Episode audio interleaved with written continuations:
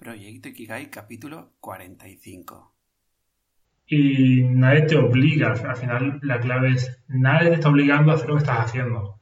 Si tú decides hacer eso que estás haciendo, es porque una parte de ti crees que es lo mejor o en este momento es lo mejor para ti. Entonces, ¿de qué vale la pena entrar en guerra con eso? Esto es súper respetable que digas, yo no quiero hacer esto, vale, no lo hagas. Y haz otra cosa, lo que sea. Pero en el fondo, si tú decides tomar este camino, porque una parte de ti cree que es lo mejor, respeta también esa parte de ti, ¿no? Porque, porque algo está intentando, algo está intentando solucionar o, o algo está queriendo.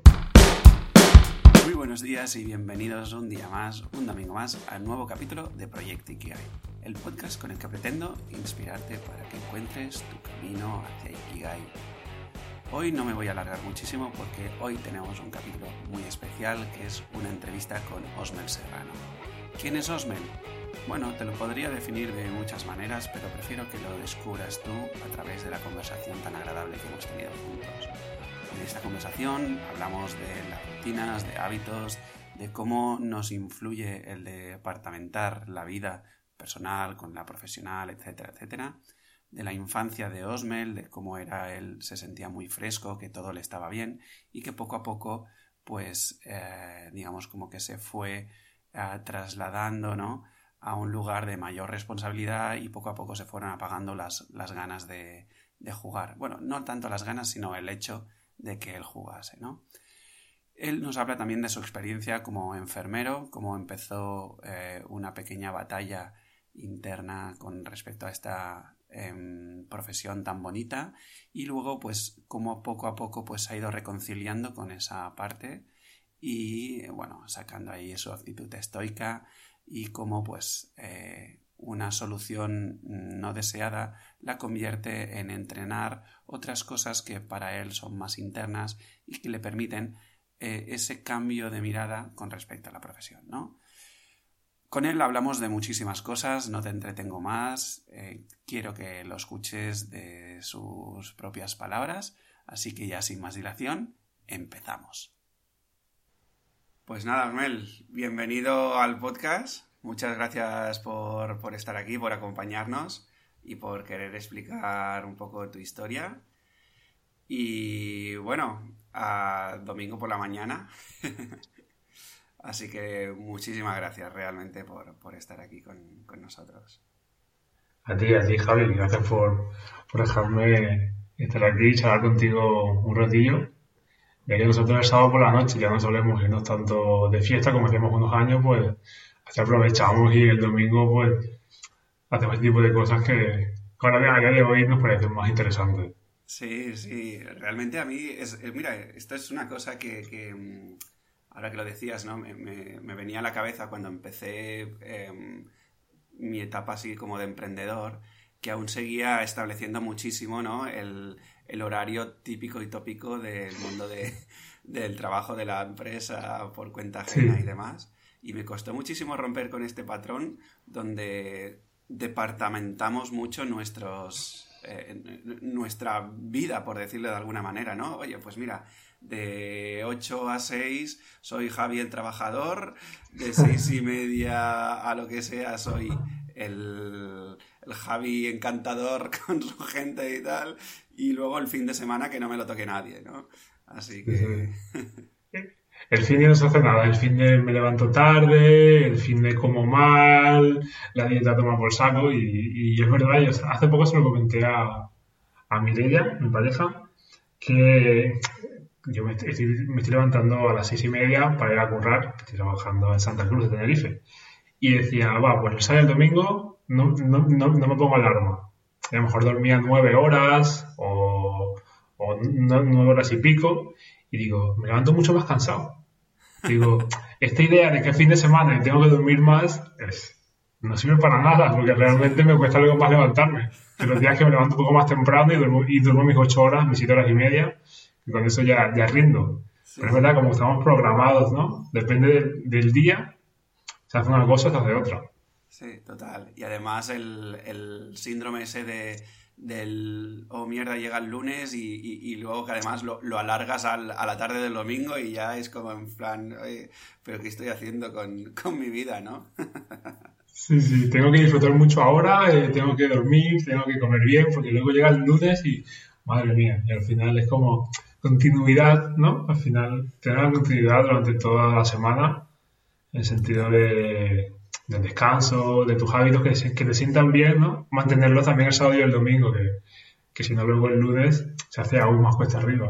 Totalmente, totalmente. Y en eso me gusta, em, no me acuerdo quién era, Así, creo que era Sergio Fernández, que, me gustó mucho el, cómo explicaba él, ¿no? Que, mm, que, la vida al final es una suma de, de, micromomentos y, y, al final, eh, si ese micromomento es tu día a día, tu día, básicamente un día normal, y tú haces en ese día ah, y vives una vida en pequeñito, ah, pues claro, al final tú sumas muchísima vida en pequeñito, ¿no? Y eso, para quien quiere coger un hábito, quien quiere... Em, ver la vida como, eso, ¿no? Como un espacio así un poco más continuo y demás, pues visualizar la vida como ese, mm, ¿no? los días como una mini vida, una un micro vida, eh, a mí me sirvió muchísimo para empezar a, romper con esta idea de eh, la semana laboral con respecto al fin de semana o el horario laboral con respecto a mis planes personales, ¿no? Y al final sí, yo ahora estoy como con un, en, un momento donde mezclo mucho, eh, pues en horas tradicionalmente de trabajo me permito hacer cosas más personales y al revés, en horario más típico personal me, me, permito hacer pues este tipo de cosas, pues conversar contigo o encontrarme con alguien que necesita una conversación sobre Kigai o, o lo que sea, ¿no? Entonces eso a mí me ayudó muchísimo verlo así. Joder, tío, sí, sí.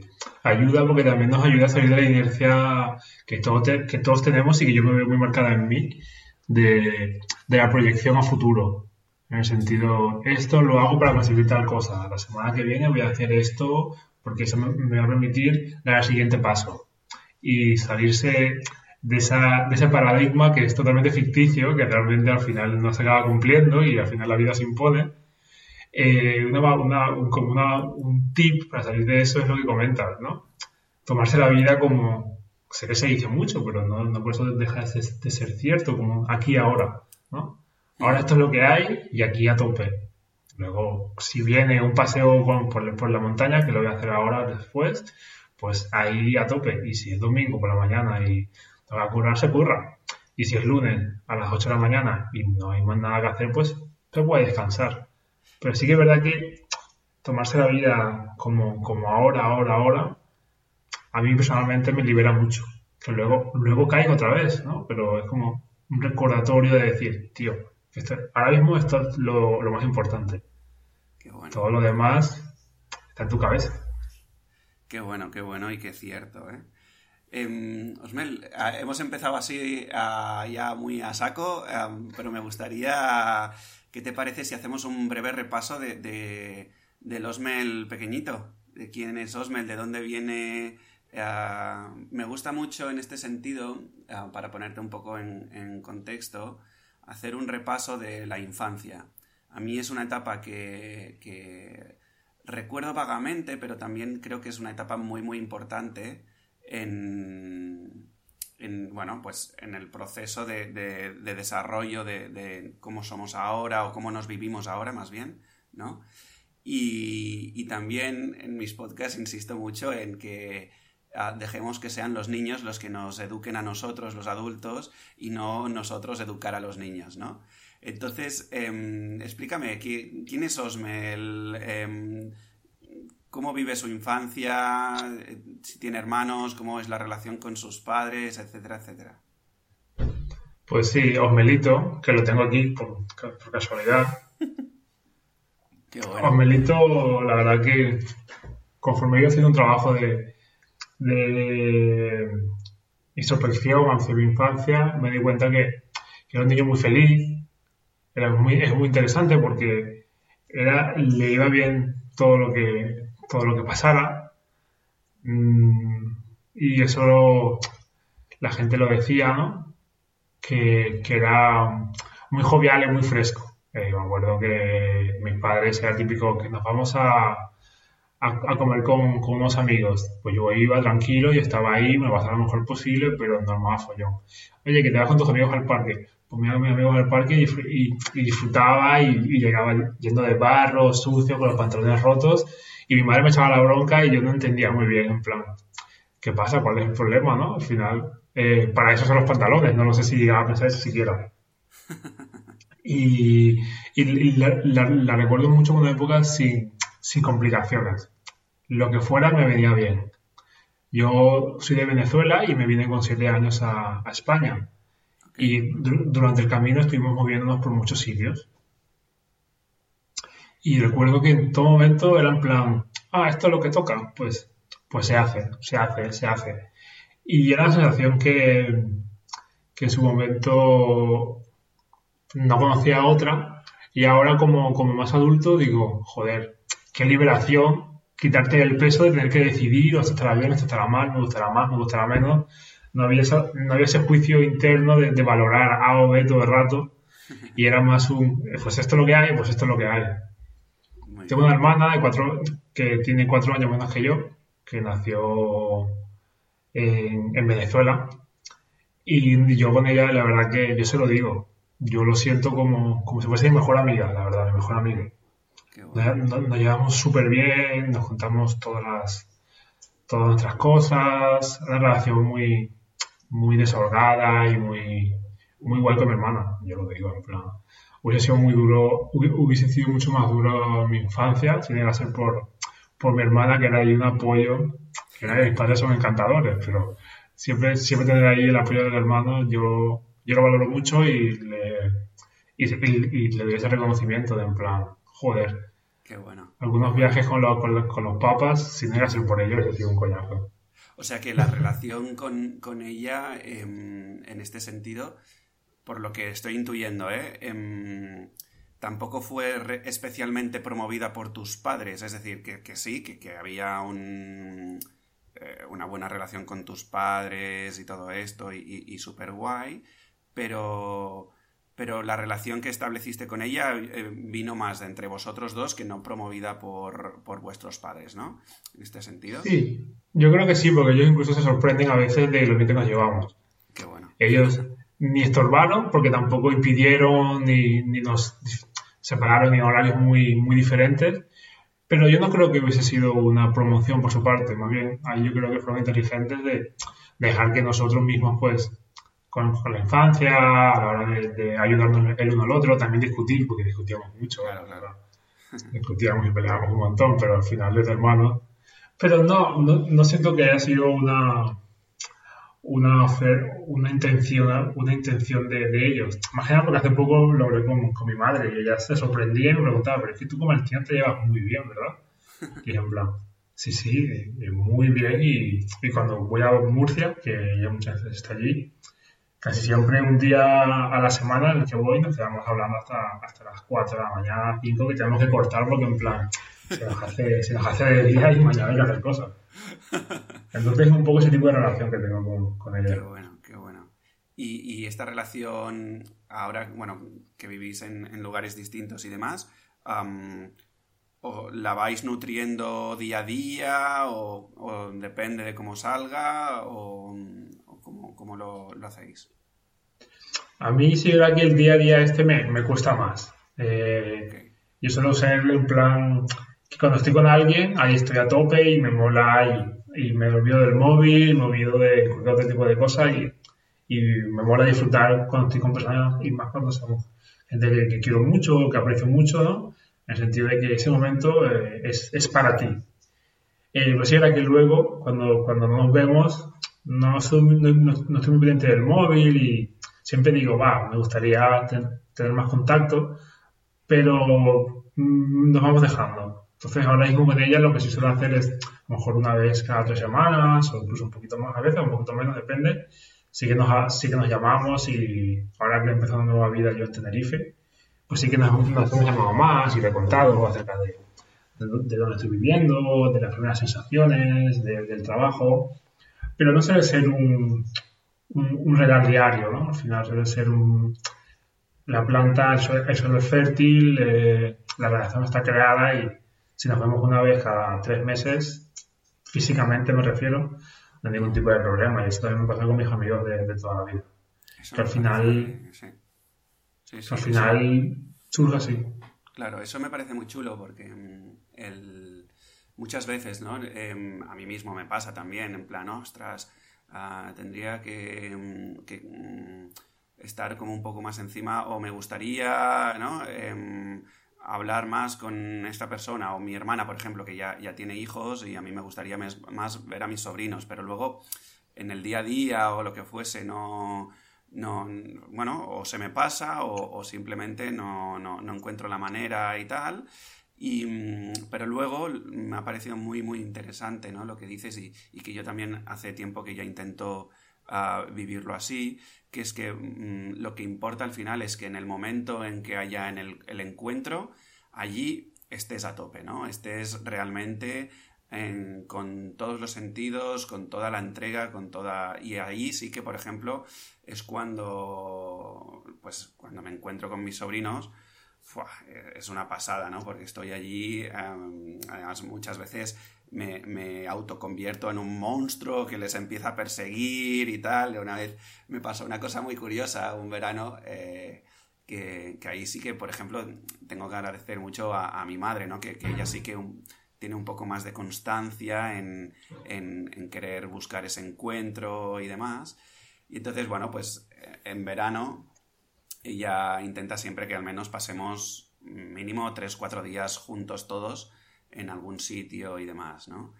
Y recuerdo eh, hace dos o tres veranos que estábamos allá en, cerca de, una playa y demás empezamos a jugar, yo con mis sobrinos, así, yo convertido, creo que era un pulpo gigante que les perseguía y no sé qué, y no sé cuántos.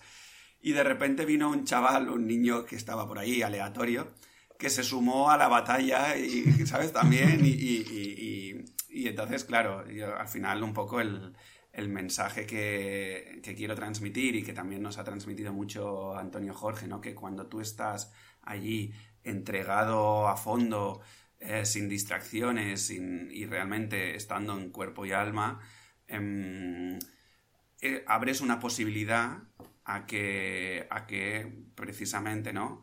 Mm, no solo te quedes en, allí, sino que abres la posibilidad que gente de fuera que no tiene nada que ver y ni demás se quiera sumar, ¿no? Por, por un querer compartir ese nivel de energía, esa entrega, etcétera, etcétera, ¿no?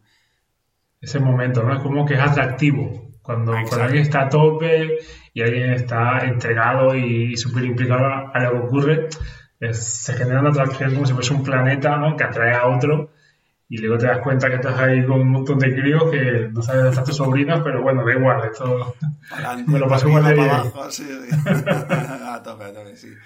Muy bien, pues entonces los años van pasando, ya, ya, bueno, entiendo que por lo que has dicho, ¿no? El, cambio entre ir de Venezuela a España, a ti por ese momento, mm, o como eras en ese momento, no te supuso ningún tipo de, complicación, porque te, dejabas llevar y lo, y lo, vivías bien. Y luego llegas a España y, sigues eh, mm, desarrollándote y demás. Y, ese fluir y, ese, mm, y esa manera de, vivir la vida eh, sigue igual, cambia ah, o empieza a cambiar o, cómo, lo vives? Eh, yo ya a partir de los 7-8 años que llego, que llego a España, que estuve una temporada viviendo en, en Barcelona por Igualada, allí en Cataluña, y luego estuve por Murcia, eh, recuerdo los, primeros años con una energía muy parecida, una energía muy parecida en el sentido de, a mí estudiar no, veía mucho sentido de por qué tenía que estar durante seis horas estudiando cómo hacer fórmulas o sintaxis y tal y cual, pero yo lo hacía como, bueno, pues como tampoco me lo cuestiono mucho, pues tampoco me lo cuestiono mucho, pues voy, hago el parimpé ahí y, y voy pasando. A mí lo que me interesaba era el recreo, porque iba a jugar al fútbol, o iba a jugar al baloncesto, o iba a jugar al escondite. Yo quería jugar, y me acuerdo que mi infancia era un, un continuo del juego. A mí, a mí no, había quien me metiera en una, en, una, en una clase con ganas, vamos. Y así fue durante una, una larga temporada. Claro, el colegio se, se, hace fácil, se hace fácil, y ya cuando llegué al instituto, y llegué a ser más joven, ya, ya, ya eres menos joven y ya eres más, mayor, mejor dicho. Eh, mis ganas de juego eran las mismas, pero yo ya recuerdo que como que el, el, entorno ya te demandaba más, ya te demanda en plan, tienes que estudiar más, tienes que ser más correcto en estas situaciones, eh, esto, esto, es importante para el futuro, no sé qué. Y yo, y yo, yo recuerdo, ingenuo de mí, siempre en el instituto cuando alguna profesora decía, oye, esto no va a salir ahora, pero el año que viene será muy importante. Ahí automáticamente me acuerdo que la atención hacía y me iba y me olvidaba. Digo, año que viene, ¿qué es año que viene? No sé lo que es año que viene. Yo no sé si voy a estar aquí, no voy a estar aquí, si, si la profesora me lo va a dar o no, o no me va a dar esa asignatura. Y recuerdo que tenía una sensación de muy poco futuro. Pero al final vas cumpliendo años, ya el entorno te, te presiona porque saques buenas notas, porque no suspendas, porque es importante, no sé qué. Y se acaba creando eso que hablamos al principio, mira que, que, se, que se hila, esa diferencia ¿no? entre ocio y no ocio, ocio y trabajo. Y, y, y empieza a haber una, una, una, relación muy marcada de este momento para juego, este momento para, para trabajar, para, para obligaciones. Y en base a las obligaciones, yo esto lo, lo he conseguido ver a partir de, una temporada de, introspección, lo que te comentaba.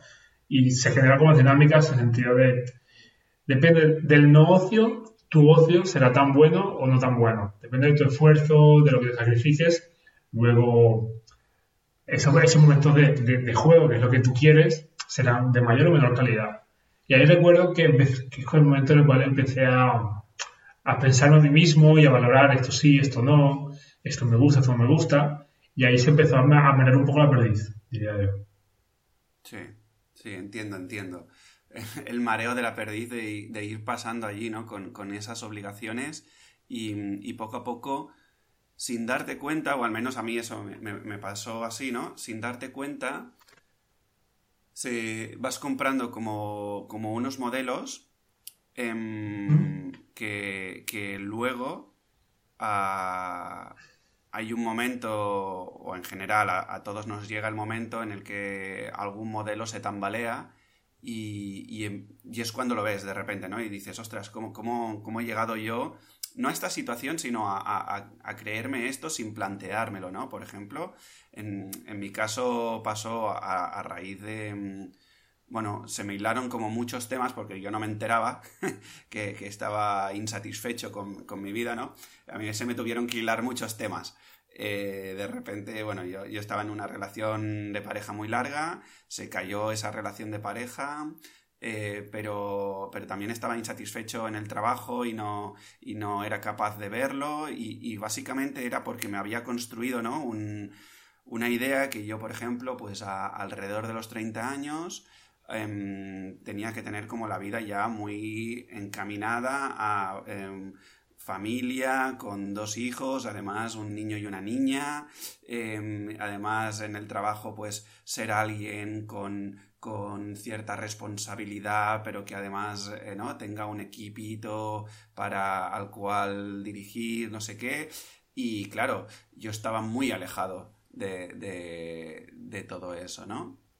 lo más cercano quizá fue la parte de, la pareja y la familia y, y, fue lo que mm, al caerse me vi todas las otras piezas que, que demás, ¿no? Y entonces creo que por primera vez, y yo tenía 20... Creo que tenía 27, 26, 27, 28 años más o menos. Em, de repente me encuentro haciéndome unas preguntas que jamás en mi vida me había hecho, ¿no? De cómo quería vivir mi vida, de, de hacia dónde, de, si ya estaba bien o, bueno, un montón de preguntas, ¿no? Que, que claro, no tenía ni, ni, idea de cómo, ni de cómo responderlas, ni, ni de, ni, ni demás, ¿no? Y entonces fue cuando yo, yo empecé ese caminito de decir, bueno, uh, a ver cómo, cómo yo resuelvo todo, todo esto, ¿no? Porque yo, eso sí, otra cosa no, pero yo, uno de mis grandes personajes, soy el, el gran solucionador, ¿sabes? Un problem solving de la leche. Me das un problema y yo te busco ah, cómo, cómo, solucionarlos, ¿no? Y ahí me metí en esa, en esa vorágine. Así que muy, muy interesante, muy interesante lo, lo que cuentas. Eh, sí, sí. Sí, sí. Entonces... Me resuena, me resuena bastante lo que dices, la verdad. Sí, ¿no? Estamos, nos metemos todos igual, creo. Vale, pues el, entonces todo esto mm, va cogiendo, ¿no? La presión se va cogiendo un poco, cada vez un poco más, un poco más, y tienes que elegir mmm, supuestamente carrera o qué hacer con tu vida y todo esto. ¿Cómo es ese proceso para ti? ¿Qué, cómo, cómo, ¿Cómo decides o no decides? No lo sé, porque esto no lo hemos hablado nunca. El qué hacer con, tu vida. Ojo la pregunta, ¿eh? Con tu vida. Cuando solo es a, los, a, los 17, a los 17 años ya, ya, ya, ya, tienes que saber lo que hacer con tu vida. Es que es, es utópico, ¿eh? Realmente. Y con 14 ya tienes que elegir si eres de ciencias o eres de letras. A los 14 años ya tienes que elegir un camino. O soy un científico, o soy matemático, o soy de letras. Claro, preguntas que, como yo creo que muy poca gente es capaz de responder, ¿no? Y al final le acaban tomando las decisiones por ti. La gente que supuestamente sabe, ¿no? De ti, como tus profesores, tus padres, y al final, pues como yo creo que como la mayoría, salvo algunos que quizá lo tienen más, más despierto desde más jóvenes, que tienen muy claro que se quieren dedicar a un, a un contexto muy específico. En mi caso, pues mis padres y, y el entorno, pues me fue, me fue llevando, ¿no? Tú eres muy listo, no sé qué, se te da bien, no sé qué, venga, va, por ciencia la medicina, enfermería, si hay muchas salidas, a ti te gusta la gente, tal. Venga, pues enfermería, medicina. Cuando llega la nota, pues, ¿qué queda? Pues llego a enfermería. Y, y yo un poco tengo la sensación de, la sensación de a, a, haberme dejado llevar, en plan, pues vale, pues vale, pues vale. Y acabé estudiando enfermería eh, porque más, más que nada porque mis padres lo tenían bastante claro y yo como tampoco tenía una, un contrapeso, pues decía, pues vale, pues estudio esto. Hice mi carrera universitaria, al principio sí con, con bastante guerra con, con lo que, con, con, el sistema, esto no me gusta, no me gusta donde estoy, esto no sé qué, no sé cuánto. Y me planteé dejar la carrera y me planteé empezar de cero, irme a Granada, ir a otro sitio. Pero ahí me entró en los el hombre más, más estoico que dije, fui, fui, a preguntar y me di cuenta que tenía que volver a empezar a donde fuera, fui a estudiar enfermería. En otro sitio tenía que empezar de cero, no sé qué, y dije, mira, yo de este trámite no aguanto ni, ni un mes más. Yo no paso a empezar, me quedan tres años, pues los acabo y ya está. Y me, y me enfoqué en, en sacarme esto lo antes posible.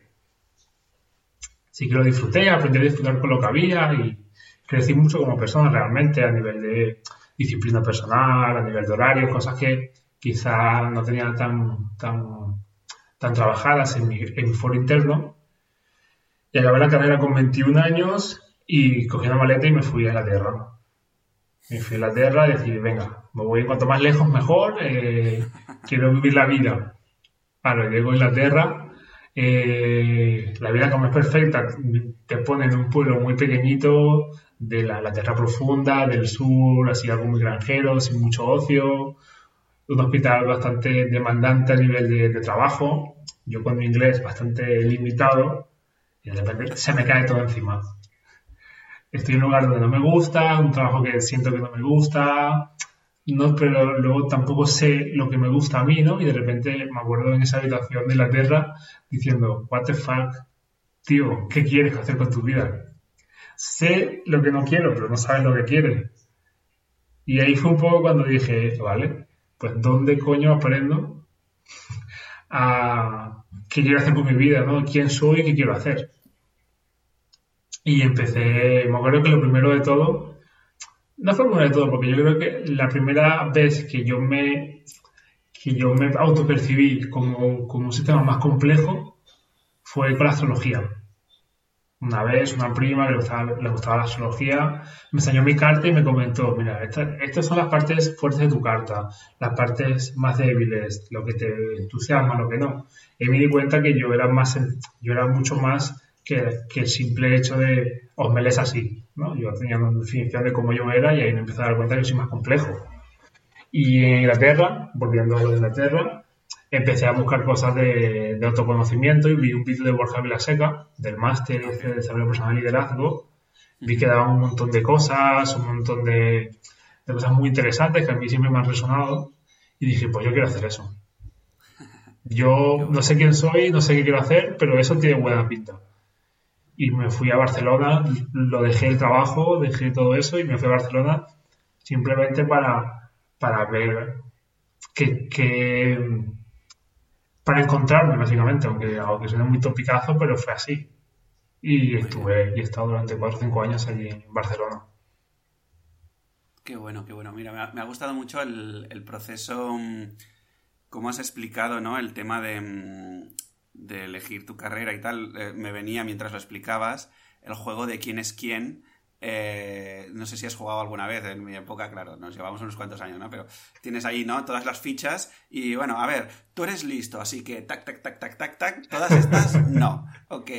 Eh, a ti se te da bien la gente, ¿no? Por todo, tac, tac, tac, tac, estas no. Ok. ¿Sabes? Y ahora la final, ¿no? La, el, ya el, el, monstruo final, ¿no? La nota de corte. Pam, pam, pam. Te queda esta opción. ¡Tata! Bienvenido a tu vida, ¿sabes?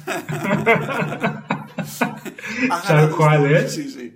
Ha ganado usted una, una vida de edad, de familia de media, economía media, con dos hijos, una mujer que quizá le quiere, le quiere a medias y no sé qué, no sé cuántos. Venga, pase usted por aquí. Sí, firme por aquí y ya hasta la muerte. Sí, sí, eh, es un poco así, o eh, quiero pensar que estaba, estaba montado así, no sé, ahora los chavales más jóvenes tengo la sensación de que ya, el tema de la universidad no es algo tan rígido como quizá en nuestros tiempos, que era algo como imprescindible el hecho de estudiar y carreras largas. Creo que, espero que se esté relajando, porque realmente no tiene por qué servir para todo el mundo. A ver, a ver. yo no sé si se está relajando, la verdad. Em, sí que es cierto que em, en mi entorno, en el que me muevo ahora, pues sí que todo el mundo como que ha cogido, ¿no? Como esa idea de que, de que la universidad ha perdido fuerza, pero no estoy muy seguro de, de si de si las nuevas generaciones han integrado esa parte, ¿sabes? Porque al final, como dices tú, también depende mucho de, mm, de cómo de cuáles son las creencias y la ideología, sobre todo de los padres en ese sentido, ¿sabes? Em, yo recuerdo hace un par de años ah, una, una, colega de mi madre y tal estaba desesperada con, con su hijo que justo estaba en ese momento, ¿no? De, tener que elegir el qué hacer y demás. Y, mm, y por un lado, em, ella, em, pues e, ella tenía la obsesión de que su hijo tenía que ir a la universidad sí o sí, porque si no, mm, estaba tirando como, como su vida y demás, ¿no? Y por otro lado, el chaval tenía esa obsesión, ¿no? De yo lo único que quiero es ser rico y, tal, y, no tenía muy claro el, proceso en cuál mm, hacerse rico y demás, ¿no? entonces, al final, el, problema está en que mm, los dos estaban sufriendo muchísimo. La madre porque quería meterle en un camino y tal, y el chaval porque tenía un deseo súper grande, pero no, no era capaz, nadie era capaz de, de acompañarle a, vale, sí, Mm, el resultado ya lo tenemos, pero ¿cómo, cómo quieres lograr ese resultado?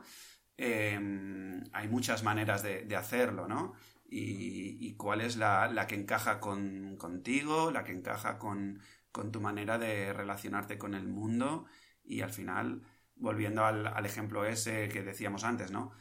Luego, como en tu día a día, cómo, cómo quieres vivirlo, porque si de 365 días solo vas a ser feliz o alegre 5, mm, pues quizá no es la manera adecuada para ti. Quizá más te vale.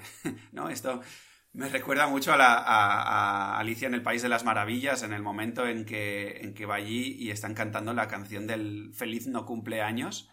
Y, y, entonces Alicia se queda así rara, ¿no? Y dice, feliz no cumpleaños. Y dice, sí, sí, porque claro, cumpleaños solo hay uno al, al, año, pero no cumpleaños tenemos 364 días, ¿no? Por lo tanto, nosotros celebramos el no cumpleaños, ¿no? Pues viene, vendría a ser un poco, un poco así la, la, la idea, ¿no? Entonces, sí, sí.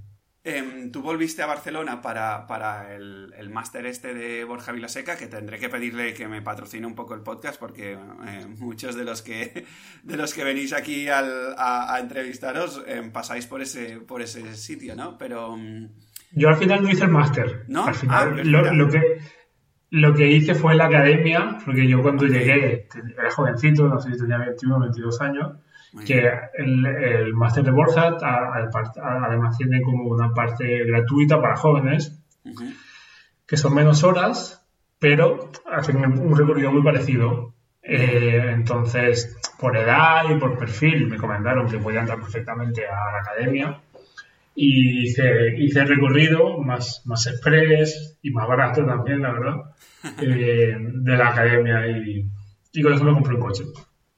con, el dinero, con el dinero del máster me compré un coche que mira que aún lo tengo. Muy bien, muy bien. ¿Y, y qué tal esta experiencia de la academia? ¿Es lo que esperabas? ¿Te ayudó tanto como necesitabas?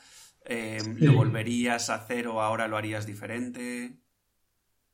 Eh, yo pienso que había necesidad muy grande eh, en Inglaterra y durante mi carrera de, de universidad de conseguir gente afín a mí, conseguir gente con las mismas prioridades o con las mismas inquietudes, con, la- con un poco con ese perfil de búsqueda de decir, oye, tiene que haber algo más que, que el hecho de tener trabajo, casarte y ya está.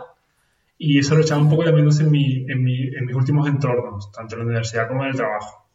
Yo decía, yo ya no puede ser, ya tengo la vida hecha, ya tengo un trabajo, gano bien de dinero, solo me falta conseguir una chica que me cuadre más o menos y ya está. Eh, game over, fin del juego, en el sentido de que eh, el camino es ese.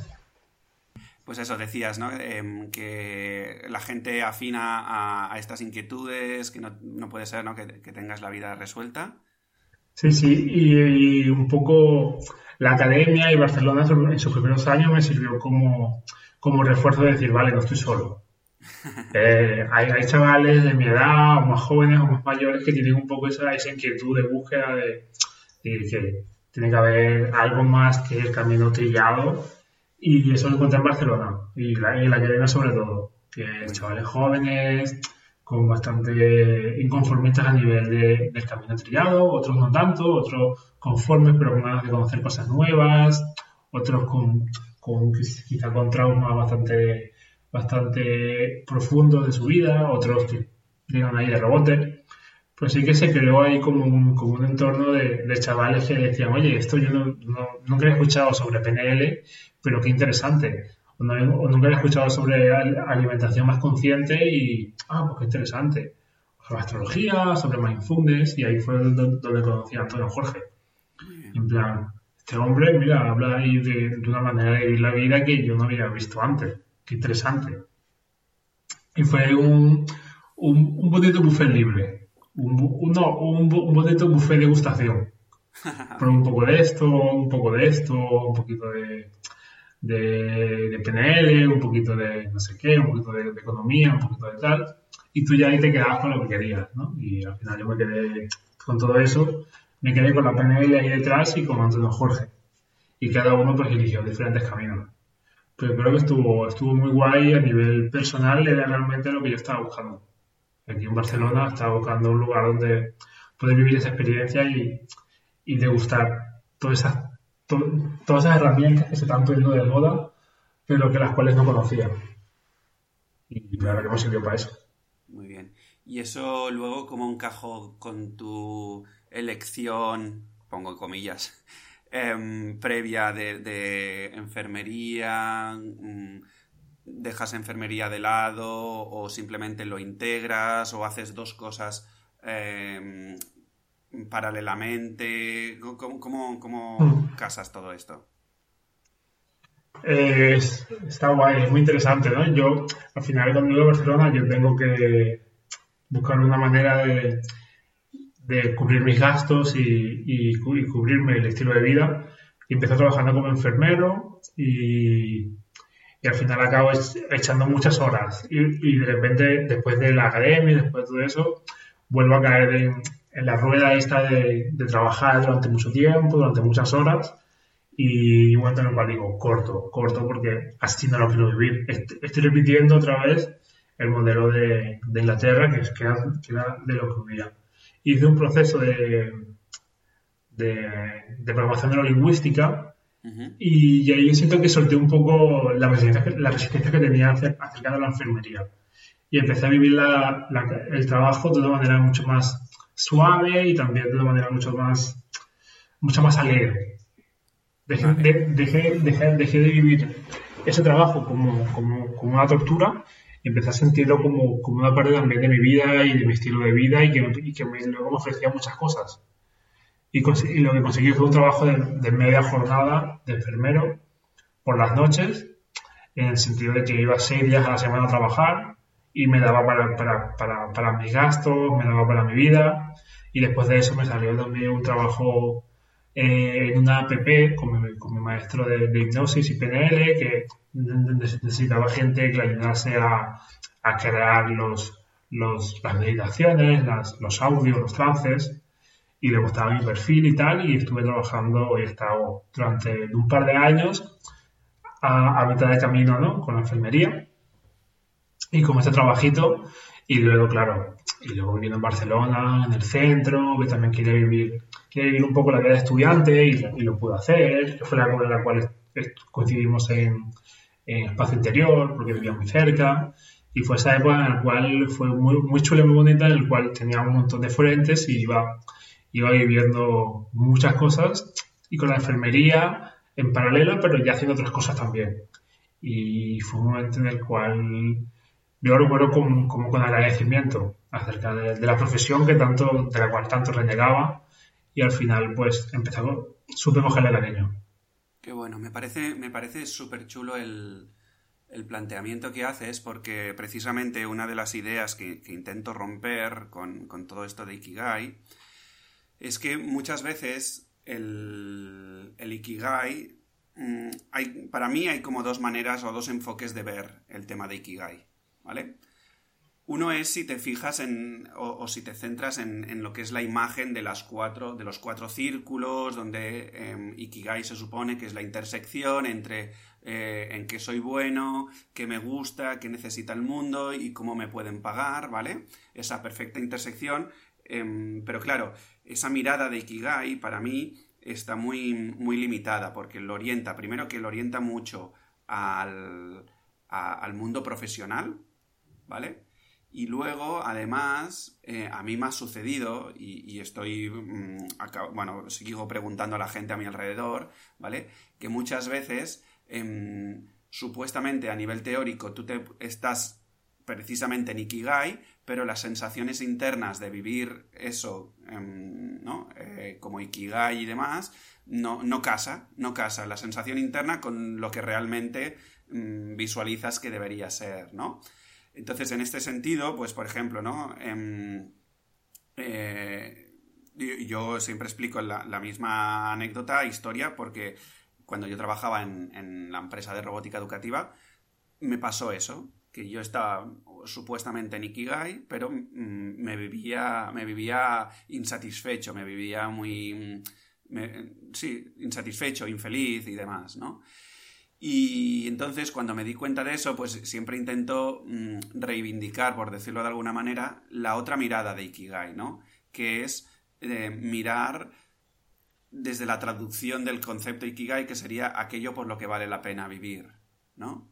Y entonces, em, ahí me, parece muy chulo porque, y enlazo con lo que tú estabas explicando, que en verdad, en verdad, no importa tanto a qué te estés dedicando, sino desde dónde estés viviendo esa, e, esa, situación de tu vida, ¿no? Y tú justo lo explicabas ahora con, tu caso de, enfermería, ¿no? Que mm, al principio tú estabas ah, haciendo de enfermero y, peleado o, viviéndolo, quizá no peleado, pero sí un poco así, ¿no? Un poco con, con, esa pequeña rebeldía o que aún no acababas de encajarlo eso en, tu vida y demás, y mm, sin hacer nada distinto, entre comillas, o sea, a nivel de, profesión, ¿no? Sin hacer nada distinto, ahora lo vives desde otro lugar y eso te permite, em, aparte de que te entren cosas nuevas, que eso eh, es una oportunidad que se te abre y demás, tú también la, vivencia que tienes ¿no? en ese trabajo de, media jornada que hacías de enfermero y demás, estoy seguro que, la vivías un poco más eh, plenamente, ¿no? Con, más satisfacción, con más alegría y, demás, ¿no? Y es un cambio de dentro a fuera, ¿no? Hmm. Sí, sí, yo lo, vi, lo viví así literalmente, ¿no? Literalmente fue así y, lo disfruté muchísimo. Fueron, han sido dos años muy chulos en los cuales yo, siempre lo digo, hice las paces con, con, una profesión tan bonita como la enfermería, la cual me ha dado mucho porque realmente gracias a ella he podido vivir una cantidad de cosas y, y moverme y también me, me, me, permite estar aquí en, Tenerife ahora y si me quiero ir luego a, a Estados Unidos me puedo ir. Realmente tiene muchas ventajas.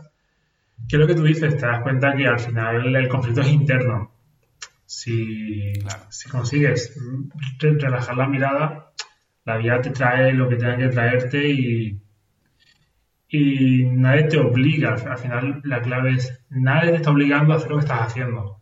Si tú decides hacer eso que estás haciendo, es porque una parte de ti crees que es lo mejor o en este momento es lo mejor para ti. Entonces, ¿de qué vale la pena entrar en guerra con eso? Esto es súper respetable que digas, yo no quiero hacer esto, vale, no lo hagas y es otra cosa, lo que sea. Pero si en el fondo, si tú decides tomar este camino, porque una parte de ti cree que es lo mejor, respeta también esa parte de ti, ¿no? Porque, porque algo está intentando, algo está intentando solucionar o, algo está queriendo. Muchas veces nos peleamos con, decisiones que tomamos o con hábitos que tenemos o con elecciones o con personas con las que estamos la cual es muy, es muy contradictoria porque nadie te obliga a estar ahí con esa persona o, con, ese hábito.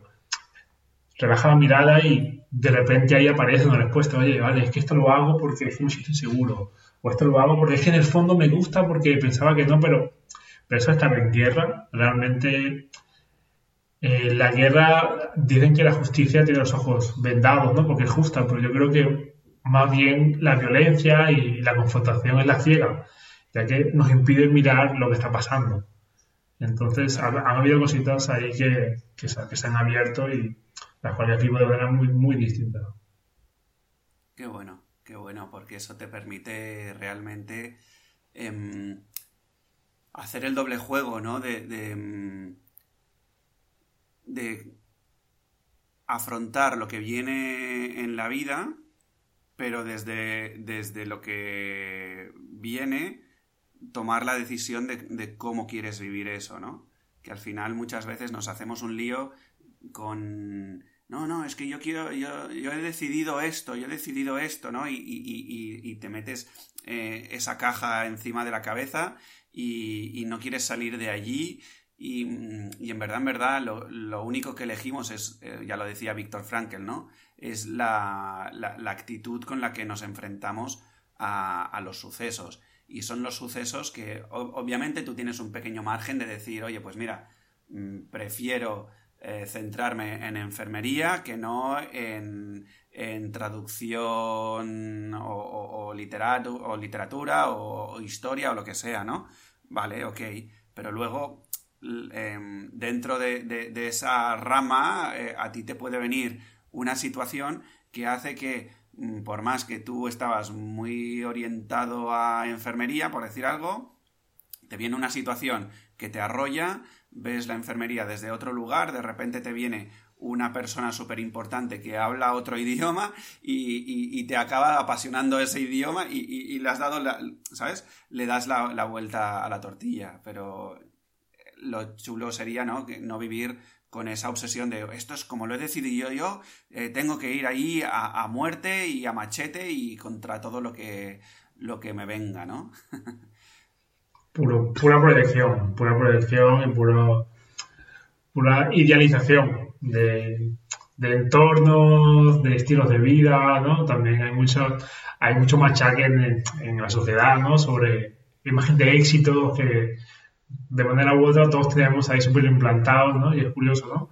Somos no sé cuántos millones de personas, pero para todos el éxito es el mismo. Sí. Y digo, a ver, aquí, aquí, aquí, algo, algo me suena mal, ¿sabes? Algo chirría, algo chirría. Algo chirría, porque es tanto que somos y la idea y la imagen es esa persona triunfadora, ahí en lo alto de una empresa, súper estresado, o con muchos, con muchos fans, no sé qué. No sé yo, ¿eh? Hasta qué punto todos quieren o todos queremos ese tipo de éxito que, nos han vendido, porque realmente nos han vendido lo que es el éxito, ¿eh? es curioso, y lo hemos comprado. Lo hemos comprado, sí, sí, lo hemos comprado y, muchos de nosotros no nos damos cuenta hasta, hasta más adelante, pero sí, está claro que, mm, que si lo buscamos es porque lo hemos comprado.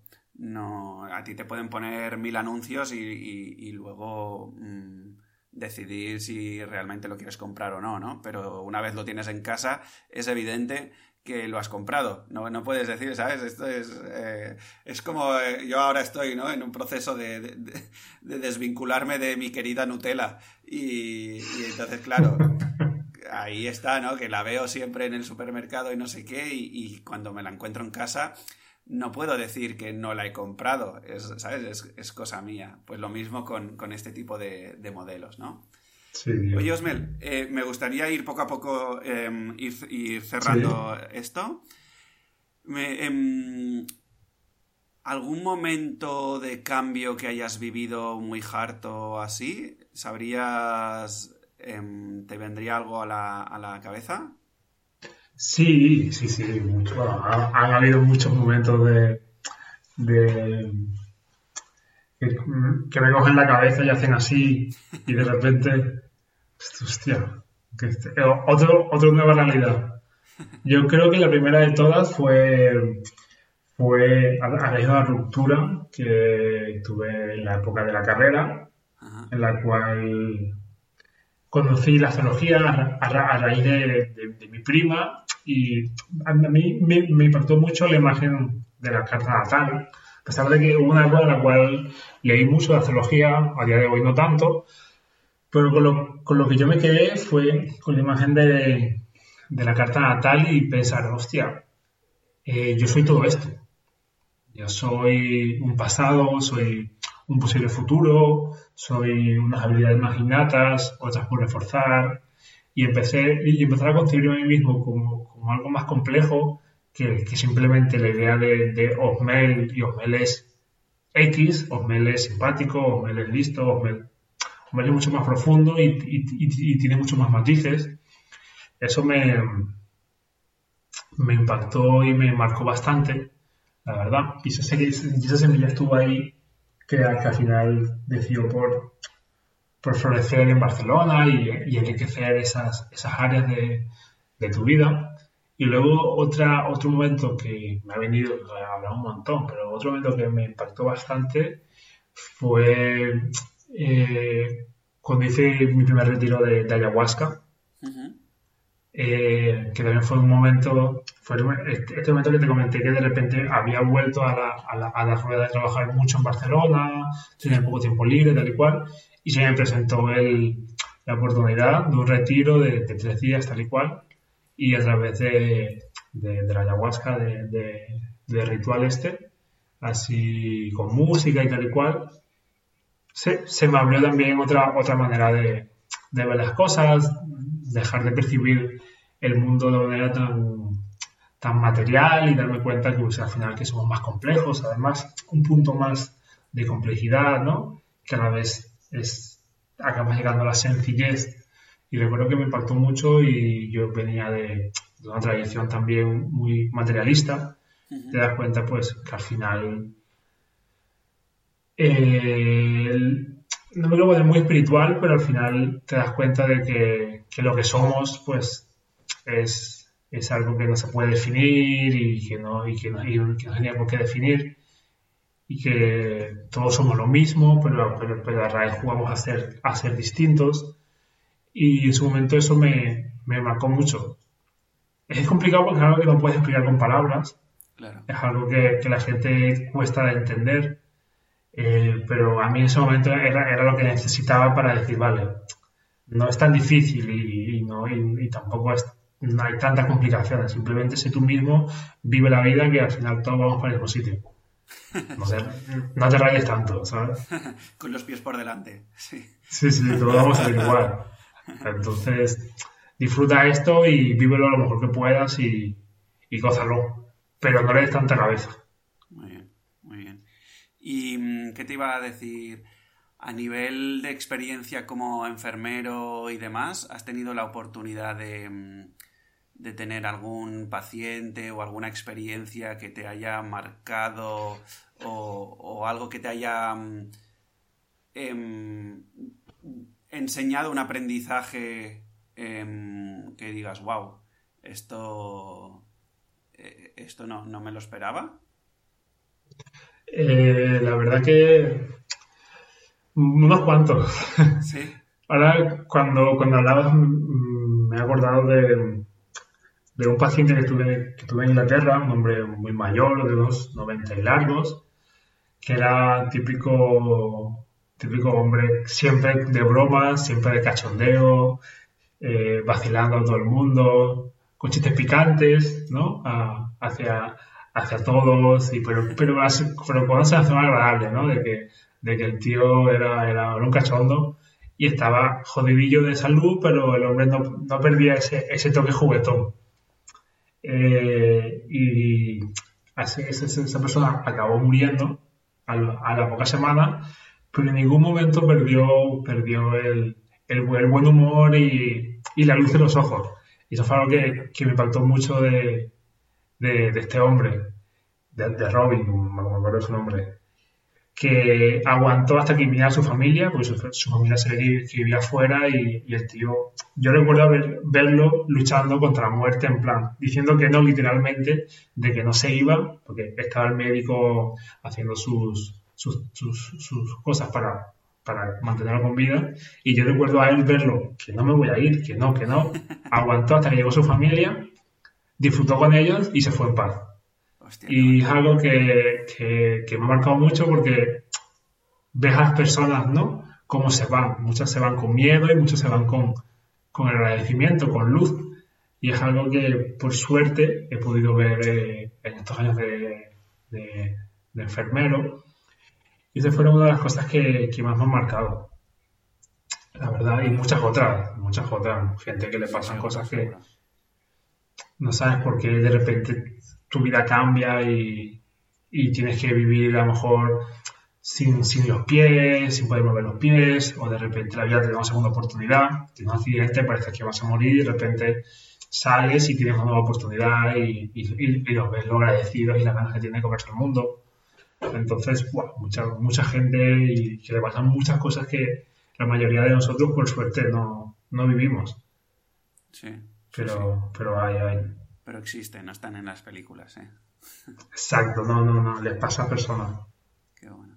¿Y qué te iba a decir, Osmel? Eh, si tomamos Ikigai como aquello por lo que vale la pena vivir, para ti, eh, Osmel, ¿qué te vendría? ¿Qué te vendría? ¿Qué es, ¿Qué es aquello por lo que Osmel, a Osmel le vale la pena vivir? Pues ahora que lo has dicho, me ha venido directamente para hacer aquellas cosas que disfrutas. Para, para disfrutar, para... Si te gusta, por ejemplo, hacer surf, pues intenta vivir la vida alrededor de, eso. Y si luego te apetece comunicar, pues, pues hazlo, ¿no? Pero al final, eh, el cómo, pues al final se va dando, oye, pues trabajando 8 horas, trabajando 4, trabajando 16, pero realmente salir del modelo de lo que yo quiero hacer y, y, y pararte un momento y escuchar, decir, oye, ¿qué me apetece? Pues me apetece buen tiempo, naturaleza, me apetece contacto con, con el mar. Pues ve, ve, hacia allí porque te está, eso te está llamando. Claro. Por alguna razón. Entonces, para mí, Ikigai sería para disfrutar, de las, para hacer las cosas que disfrutas. Sin mayor complicación. Y ya luego allí, pues, aparecerán los actores, actrices, y habrá que poner en orden alguna otra cosa. Pero, tío, tira para allá. Muy bien, muy bien, muy bien. Pues ahora ya, em, simplemente para ir sí, ya, y acabando, ¿qué libros, películas, música em, recomiendas? ¿Qué le dirías a alguien que esté en un momento complicado? No sé, es un momento ahora de, de, nutrirnos de, de- de tu propio camino, aparte del que ya has explicado, de, de así de cosas que te hayan marcado, que la gente se pueda llevar y revisar si quiere, pues eso, ¿no? Hay algunos que, que aquí compartieron canciones que les ponían a mil, otros que me han compartido podcasts que escuchan, otros eh, libros, películas. Tú mismo, es tu, tu momento. Ahí. Bueno, así mis pequeños tips de, de reconexión. Ujú. A, mí a mí la música me encanta, yo escucho mucho rap, escucho mucho hip hop y, y yo siempre digo que mis primeros profesores fueron los raperos españoles, Nats, Zetapu, Rapsus Clay, el Choji, toda esa gente fueron como mis primeros, mis primeros educadores que me hablaban de, de, una, de un- de una manera distinta de, de- ver las cosas y de afrontar las cosas. Entonces, si, tal, si estoy un poco introspectivo, pues me escucho a Sharif. Si estoy un poco más cañero, me escucho a KCO. Si estoy con ganas de salir a correr, pues me pongo reggaetón, ¿sabes? Pero sí era que mi, mi vida suele, suele tener algún hilo musical de fondo. Bueno. Cocinando, me encanta la salsa, la bachata. Entonces, eh, la música te aviva ese, estado de ánimo que tienes o quizás te da un punto extra para afrontar según qué situaciones que te da un palo. Por ejemplo, mi fregar no me gusta. Entonces, me pongo yo mi musiquita allí y ya se me pasa, se me pasa mucho más a medio la, la situación. Ese nivel de música, vamos, yo creo que es imprescindible. La gente que dice que no le gusta la música, yo creo que es que no ha encontrado su estilo de música. Pero realmente es como decir, no me gusta beber agua. No me gusta beber agua. Sí, sí. Ese, eh, de hecho, es, Ah. es el agua como de- es como el agua del espíritu, ¿no? Más o menos. Exacto. Y se ve, y se ve como todas las culturas han tenido ritmo musical, Sí. los niños, los perros. Hay algo en la música muy mágico que, que no sé si la ciencia lo ha demostrado ya o no, lo- o no lo puede demostrar, pero hay algo que ocurre en las ondas vibratorias de la música que a todos nos mueve. Y, y está guay, está muy, muy guay. Qué bueno. Como películas, así que he visto hace poco, la de Soul de Disney, Sí. que me la ha recomendado mucha gente y, la- y ya la he visto y está muy guay. Al final, Disney hace, hace las cosas muy bien y cuenta la historia de una manera muy, muy bonita. sí. Pero una que quizás no es tan famosa, que es así un poco pastelosa, pareciera, pero me gusta porque, porque no quiero hacer spoiler, pero le da la importancia a lo importante. Se llama. Se llama Una cuestión de tiempo. Una cuestión de tiempo. Esta no que es de, de la actriz que hace el diario de Noah, Sí. no sé, y, y el actor es el pelirrojo este que hace de malo en, en Star Wars la última. Ok, vale. Y hacen, hacen ahí, es muy inglesa la película, pero está guay, hay un mensaje de fondo a, a raíz de, esto sale en el tráiler, a raíz de, de que el hombre puede viajar al pasado siempre que quiere, en plan, a lo mejor tiene una entrevista de trabajo y no le sale bien, se puede ir a un sitio oscuro y vuelve y la vuelve a hacer. Qué bueno. Y se monta la vida a través de esa habilidad y se va dando cuenta de unas cosas que están muy, muy chulas. Es una peli que me la he visto un montón de veces. Pues mira, le echaré un vistazo porque no la, no la conocía. Muy bien, gracias. Sí, sí. Y a nivel de libro estoy leyendo a Víctor Frank, que, que- que no, había, no había leído todavía el, el hombre busca de sentido. Ujú. Lo estoy leyendo ahora, que lo he tenido conmigo toda la vida y nunca me lo había leído. Y también estoy leyendo el de Diarios de Estoicos, Ok. que es, que es un que es como una frase al día, ¿no? Un- una reflexión de, de Picleto o de, o de Marco Aurelio y tal, que está guay, es interesante, es como que un- una, una resituación. Pero más que leer, a mí, por ejemplo, me sirve más escribir. Es algo que, que hago casi cada día. Cada mañana, con la, con la fecha de, hoy y intento soltar lo que, lo que me viene. A veces me pongo más a futuro, a veces me pongo más a pasado, a veces cómo lo estoy sintiendo. A veces a lo mejor comento cosas que, en las cuales me, me he dejado ir. Es algo que lo llevo haciendo desde que me fui de mi casa en 2016. Eh, tengo ya siete o ocho diarios, eh, los cuales está también muy guay porque luego tengo... No sé si están por aquí. No, los tengo guardados. Pero que luego está, está que es escrito y que da constancia de mis procesos. ¿no? Eh, lo que me preocupaba en 2016, lo mismo que me preocupaba en 2018, lo que me preocupa ahora en 2020, lo mismo que en 2021. Y es algo que lo tengo como hábito que, que a mí me, me, ayuda mucho. Yo diría que es eso y la meditación y el deporte son las tres cosas que me, me alinean, ¿no? Meditar cuando estoy muy mental, hacer deporte cuando, cuando siento que aquí hay algo que, que quiere salir y no, y no consigue salir, y la escritura como, como un momento de, hey, vuelve y, y ver plasmado en un papel todo toda la complejidad que a lo mejor se tiene emocional y, mentalmente. Entonces, para mí, lo basiquísimo es eso. Y a nivel de tiempo para estas tres cosas, ¿qué sueles dedicarle al día más o menos? Por ejemplo, a la escritura, eh, depende del momento en el que, en el que esté. Por ejemplo, ahora, por ejemplo, ahora que tengo bastante tiempo libre y le suelo dedicar fácil 45 minutos a escribir. Media hora. A la meditación, pues depende. Pues sí que verdad que por, cuando me pongo a meditar, generalmente una media hora fácil. Eh, más o menos, hay, hay veces que hago la sesión completa, o veces que hago media horita de, de meditación y deporte una hora. Una hora, cuatro o cinco veces a la semana. Entonces, hay veces que tengo que estar muy organizado a nivel de horario para, para poder hacer todo ese tipo, todos esos pequeños hábitos que tengo integrados en, en mí que realmente me, me, ayudan a estar mejor y a estar más, claro. más abierto. Claro.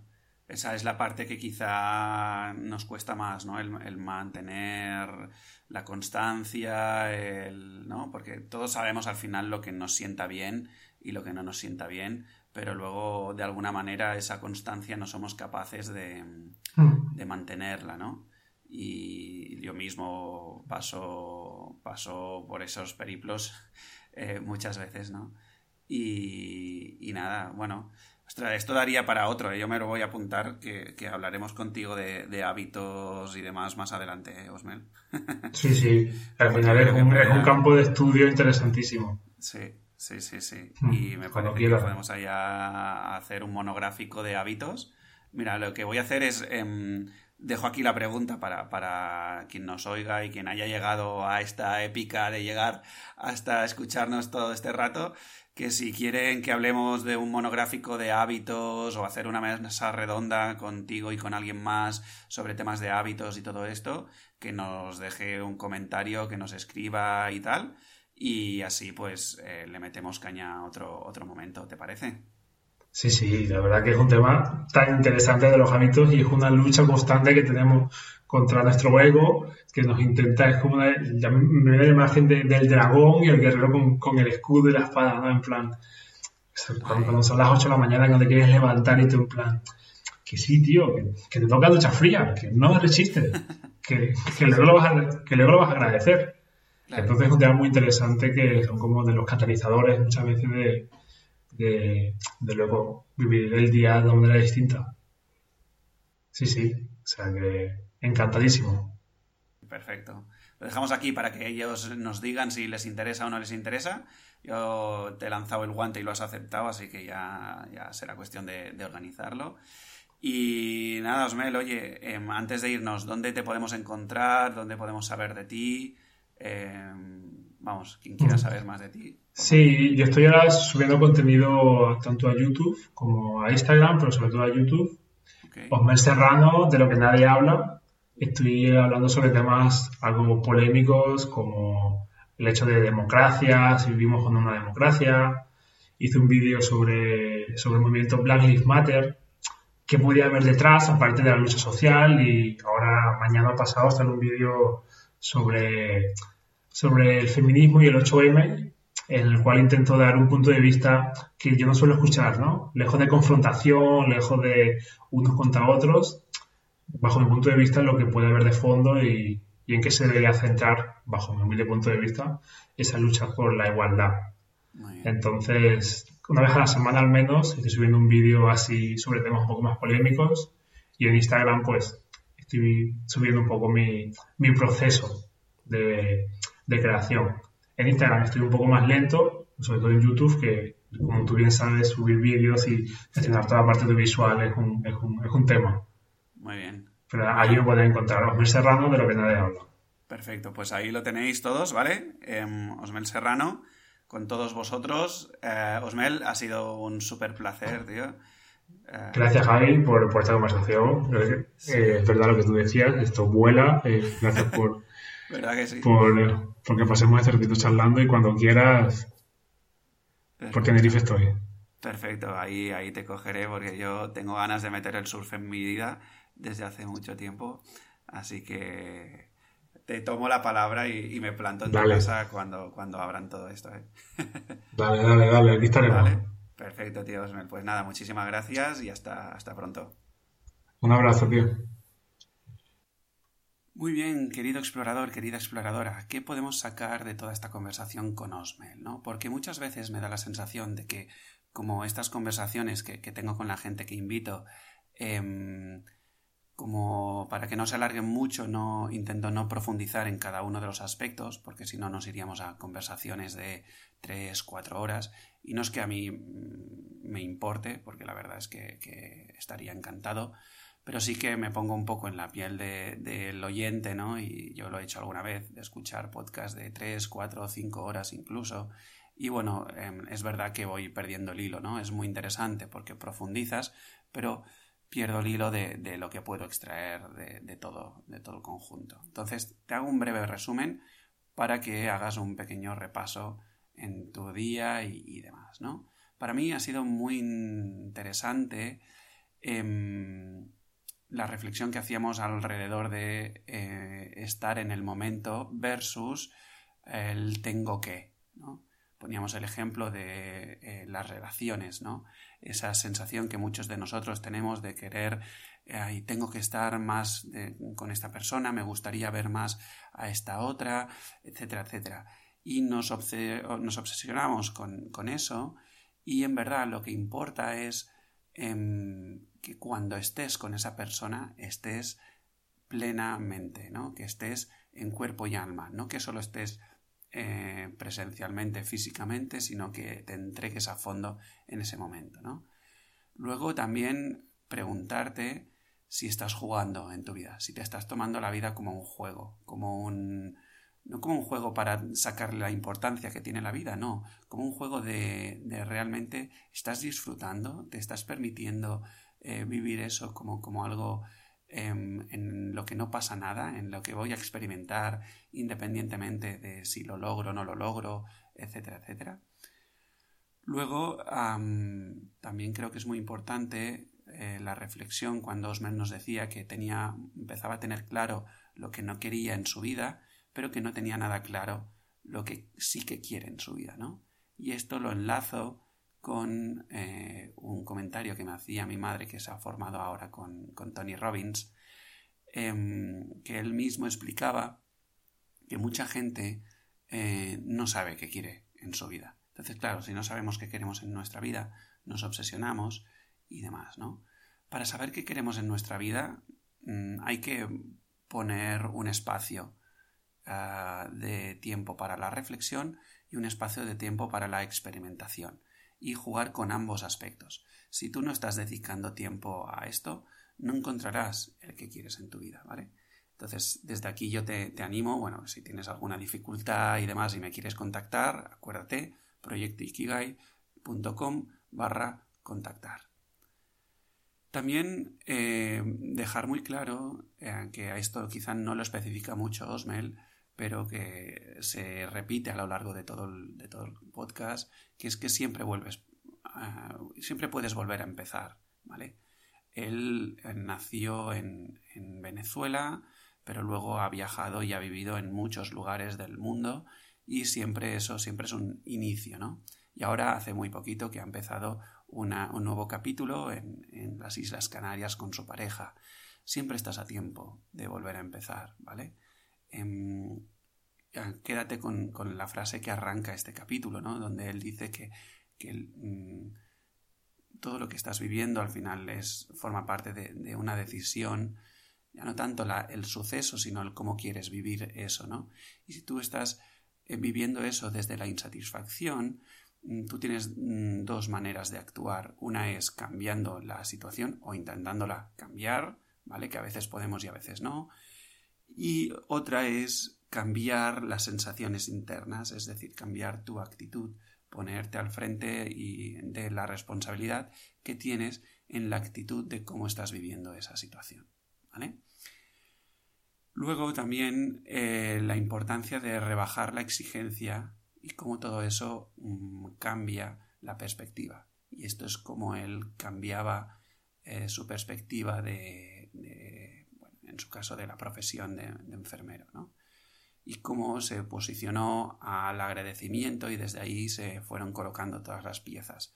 Porque al final date cuenta que no, no importa tanto lo que hagas, sino Mm, cómo estés viviendo, cómo te estés entregando en eso, en lo que hagas, ¿vale? Y eso, bueno, pues date cuenta de que lo que estás viviendo lo estás decidiendo, porque nadie te obliga y siempre puedes cambiarlo. Luego, planteate también qué hábitos eh, estás ah, teniendo en tu día a día y si realmente quieres eh, que haga Mm, en conjunto con Osmel o con otras personas el tema de los hábitos, por favor escríbenos, déjanos un comentario en iVoox eh, o me escribes por privado en las redes sociales o en proyectoikigai.com barra contactar y me dices por favor que te interesa, entonces yo lo organizo y montamos ahí una mesa redonda entre varias personas sobre el tema de los hábitos. Muchísimas gracias por llegar hasta aquí. Ya no me quiero alargar mucho más, que sé que ha sido un capítulo larguito.